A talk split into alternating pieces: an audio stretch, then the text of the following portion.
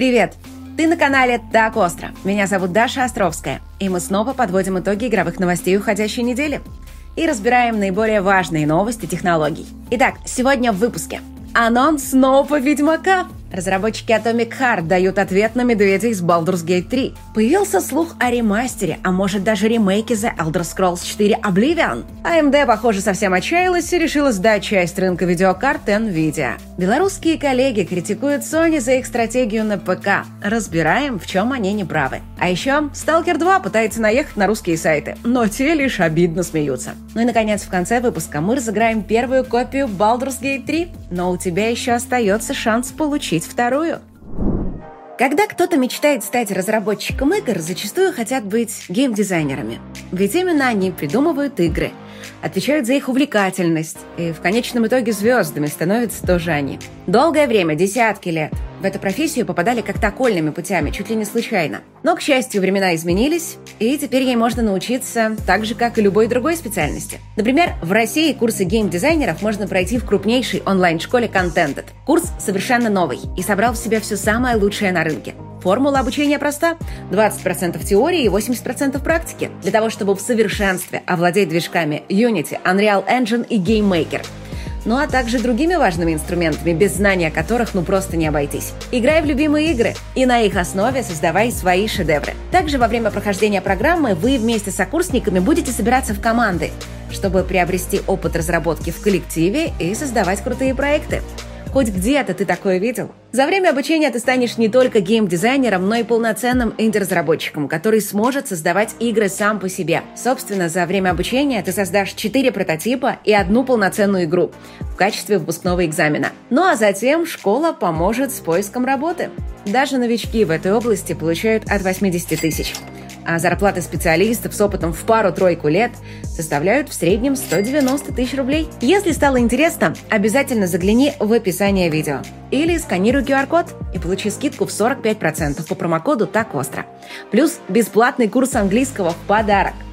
Работа мечты может стать реальностью, если ты дашь этой мечте шанс осуществиться –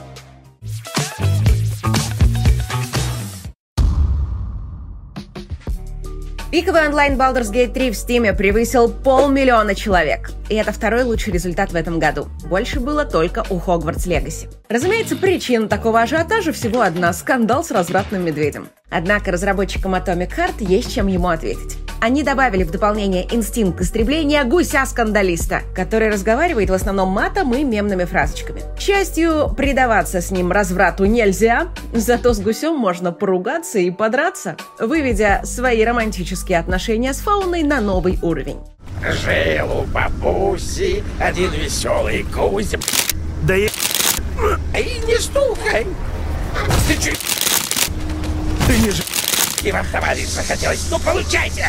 И надо сказать, что гусь сработал не хуже медведя в Baldur's Gate 3. По крайней мере, журналисты, которые прошли Atomic Heart Инстинкт истребления, остались в полном восторге. Пишут, что дополнение получилось даже лучше основной игры, потому как кроме добавления гуся, разработчики провели большую работу над ошибками. Здесь больше нет охранной системы, нет бесконечных толп роботов, уровни стали более линейными, а сражения за счет уже прокачанного персонажа сразу получились бодрыми и динамичными. Хотя в начале игроков все-таки помучает отсутствием огнестрельного огнестрельного оружия, но продлится это недолго. Контента в дополнении хватает. Новых уровней врагов и оружия добавили просто от души. Также появилось очень крутое умение – замедление времени, прямо как в культовый эфир. А вот с сюжетом пока есть непонятки. Похоже, придется ждать следующих дополнений Atomic Heart, чтобы во всем разобраться.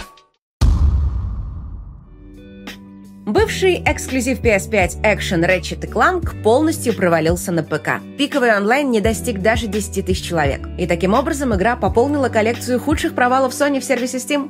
При этом игра отличная, порт тоже замечательный. И вся проблема исключительно в злых ПК-боярах, которые отказываются в это играть. И наши коллеги, белорусские журналисты с канала XBT Games, удивляются, почему Sony на ПК такая беспомощная. Мол, если она хочет перетянуть пользователей ПК на PS5, то нужно делать все иначе. Они советуют лучше рекламировать игры, активнее продвигать бренд и даже выпускать эксклюзивы одновременно на PlayStation и ПК, как это делает Microsoft. И прям скажу, шансов, что руководство PlayStation этому совету последует, равно примерно нулю. Потому что на самом деле Sony и не пытается перетянуть кого-то на PS5. ПК для них — это запасной аэродром на случай, если консольному бизнесу внезапно поплохеет. Мы эту тему уже разбирали, так что, если кто хочет подробностей, смотрите вот это видео. Конечно, прямо завтра это не случится. И лет через пять, наверное, тоже. Но в перспективе ближайших лет 10-15 есть серьезная вероятность того, что PlayStation как консоль просто исчезнет. И сама Sony это прекрасно понимает и заранее начинает подстилать соломки, чтобы падать в случае чего было не так больно. Однако прямо сейчас именно PS5 для нее это основной источник доходов, поэтому компания старается не раздражать фанатов и не пилить сук, на котором сидит.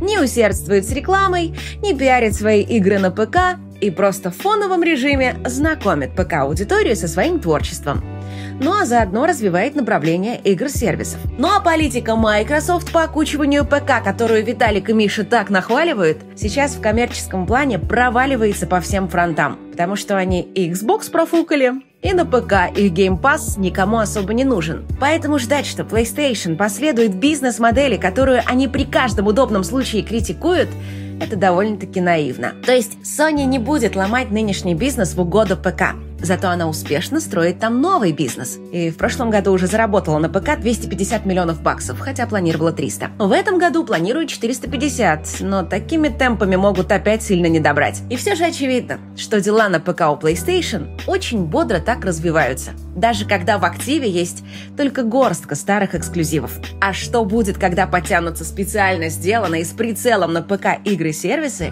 мы узнаем уже очень скоро.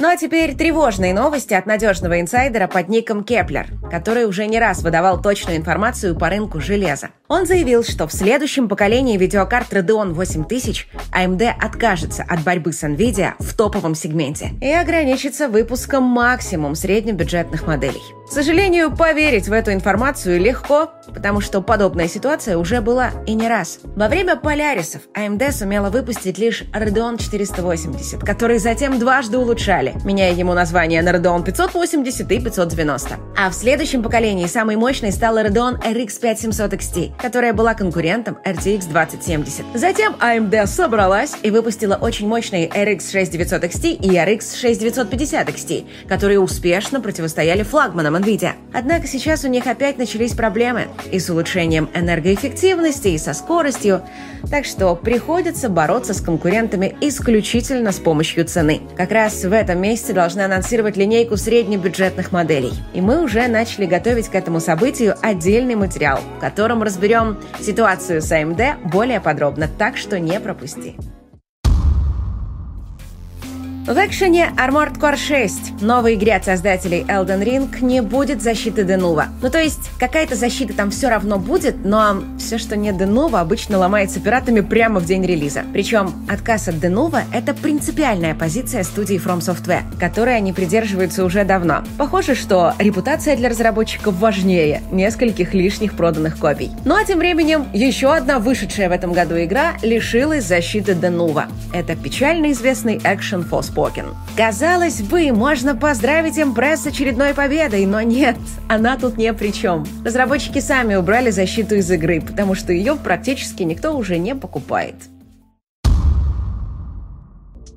Появился слух, что в разработке находится ремастер или даже ремейк The Elder Scrolls 4 Oblivion, причем официальный. Не надо путать его с фанатским проектом Sky Oblivion, который фанаты все делают, делают и никак не доделают. Разработкой занимается студия Virtuos. Это здоровенная компания, в которой работает несколько тысяч человек. Раньше она занималась портированием и помощью другим студиям, но теперь, похоже, ей начали поручать более серьезные проекты. В частности, ремейк Metal Gear Solid 3 тоже делают они. И вот бывший разработчик этой студии поведал на форуме Reddit о том, что Bethesda заказала им создание обновленной версии The Elder Scrolls 4 Oblivion. Правда это или нет, неизвестно.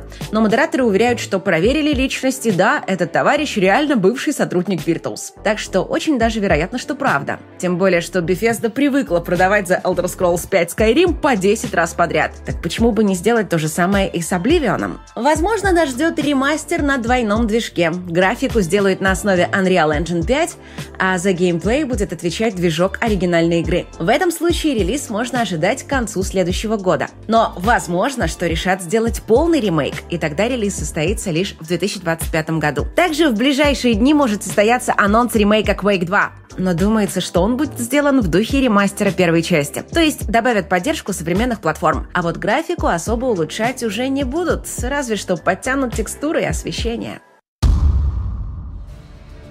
Ну а теперь анонс нового Ведьмака. Нет, это был не кликбейт. Да, анонс самого настоящего полноценного Ведьмака. Правда, пока без подробностей. Известно только, что релиз состоится уже через год. Нет, это не мобильная игра, и не игра-сервис, и даже не сериал. Я же говорю, самый настоящий Ведьмак, которого ты давно ждал. Возьмет и выйдет. Но да, подвох небольшой все же есть. Это будет не игра, а новая книга Анджея Сапковского. Спустя 11 лет после выхода сезона «Гроз» серия, наконец, получит пополнение. Близится выставка Gamescom, и Microsoft пообещала, что привезет туда играбельную версию Stalker 2. И казалось бы, наконец сможем узнать, существует ли игра и что она из себя вообще представляет. Но на таких выставках обычно дают поиграть в очень небольшой кусочек игры, при этом максимально отлаженный, для того, чтобы произвести хорошее впечатление. Так что, думается, большинство вопросов эта презентация не решит. Ну а пока разработчики Stalker 2 заняты очень важным делом. Устраивают скандалы и продолжают бесить российскую аудиторию. На этот раз студия начала грозить российским сайтам, которые публикуют утечки игры. Мол, удалите, а то затаскаем вас по судам. И обратилась к провайдерам, где эти сайты хостились, чтобы забанили их насовсем. Однако провайдеры, вот же совпадение, оказались российскими. И все как на подбор черствые и равнодушные. И выполнять требования отказались а редакторы сайтов так и вовсе лишь поглумились. Поэтому студия GSC решила провернуть испытанный метод. Найти хоть кого-то, кто пользуется западной площадкой, и попытаться испортить ему жизнь. Искали, видать, долго, но в итоге нашли модера, который переносит первого сталкера на движок Unreal Engine 5. И кинули страйк в сервисе GitHub, где хранились файлы этого мода. Вот только в самом моде абсолютно никакой собственности разработчиков сталкера не использовалось, так что вышел чистой воды произвол. Впрочем, есть люди, которые защищают разработчиков сталкера, мол, они наехали на модера не потому, что они вот такие разработчики сталкера, а потому что сами делают ремастер или ремейк первого сталкера на Unreal Engine 5. И конкуренты в виде модеров им совершенно не нужны.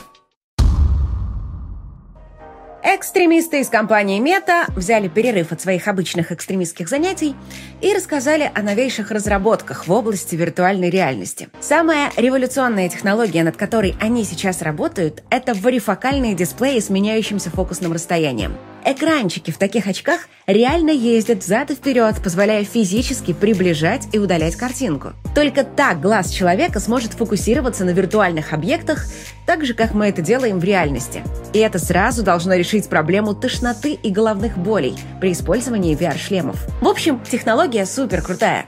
Но вот только новости, рассказанные разработчиками, скорее неутешительные. С одной стороны, они сумели запихать такие дисплеи в достаточно небольшой корпус. Вот так выглядит прототип. Если приглядеться, видно, как внутри него дисплеи ездят взад-вперед. Но, во-первых, пять лет назад показывали почти такой же прототип, а во-вторых, угол обзора в таком шлеме составляет всего 50 градусов, что катастрофически мало. Да и в целом, похоже, разработки чисто теоретические, то есть о создании каких-то коммерческих устройств на основе барифокальных дисплеев пока речь не идет. Думается, в ближайшие пять лет каких-то существенных подвижек на этом фронте ждать не стоит. Китайцы обещают уже в этом году создать литографический сканер для производства чипов по техпроцессу в 28 нанометров. С одной стороны, это довольно старый техпроцесс, ему уже больше 10 лет. Но, во-первых, он до сих пор очень востребован, а еще это был последний достаточно простой и дешевый техпроцесс. Как раз после него у западных производителей возникли серьезные трудности с развитием технологий. И началось то самое торможение развития всей полупроводниковой промышленности. Так что да, сканер несколько устаревший. Но у него будет замечательная фишка – полное отсутствие иностранных деталей. Компания, создавшая литограф, уже делает подобные машины, но для гораздо более простого техпроцесса в 90 нанометров. Поэтому прыжок в технологиях ожидается огромный. Даже западная пресса считает это настоящей революцией. И все же вопросов пока больше, чем ответов. Во-первых, сам производитель молчит о своем аппарате как партизан и даже не подтвердил сам факт его существования. Сколько таких машин он сможет производить и что там будет с процентом выхода годных чипов, тоже пока не ясно. Но в целом есть подозрение, что даже старые литографы китайцы собирают в мизерных количествах. Поэтому не стоит рассчитывать на то, что они развернут суперпроизводство, да еще и с нами начнут делиться. А значит, задачи создать собственное производство чипов для России никто не отменял. Почитать сегодня советую книгу Стивена Чбоски «Воображаемый друг». Это книга, которую окрестили шедевром и очень даже заслуженно.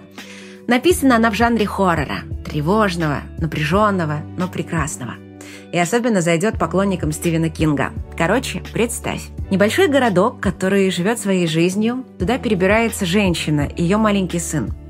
И вдруг город становится настоящей ареной для странных, пугающих событий. Таких событий, которые ставят под вопрос адекватность нашего существования.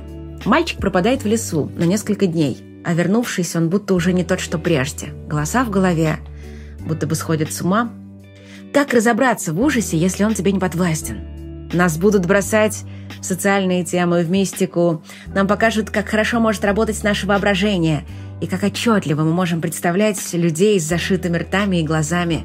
Как явно мы можем слышать чей-то шепот, которого не существует. Здесь нет размазанной борьбы плохого и хорошего. Все идеи доведены до конца. Мистика и психологизм, страх и надежда. Много всего, все очень запутано. Короче, читай и разбирайся. Привыкли, что после рекомендации книги все, пока, но не сегодня. Подводим итог розыгрыша первой копии Baldur's Gate 3. Мы запустили сервис для выбора победителей по комментам и сильно удивились, когда выяснилось, что победитель в конкурсе – это я. Серьезно, если не веришь, вот скриншот, где белым по черному написано, что победитель я. Я уже было собралась забрать игру себе, но выяснилось, что сервис имел в виду какого-то другого я и даже дал ссылочку на аккаунт. В общем, подарок скоро отправится победителю, а у тебя все еще есть шанс выиграть вторую копию. Мы разыграем ее, как только видео по Baldur's Gate 3 наберет 20 тысяч лайков. А все, что нужно для участия в розыгрыше, это оставить под видео свой комментарий. Не под этим видео, под тем, но под этим тоже обязательно оставляй. Мы увидимся уже в ближайшее время, а пока, ты знаешь, береги себя и свою психику и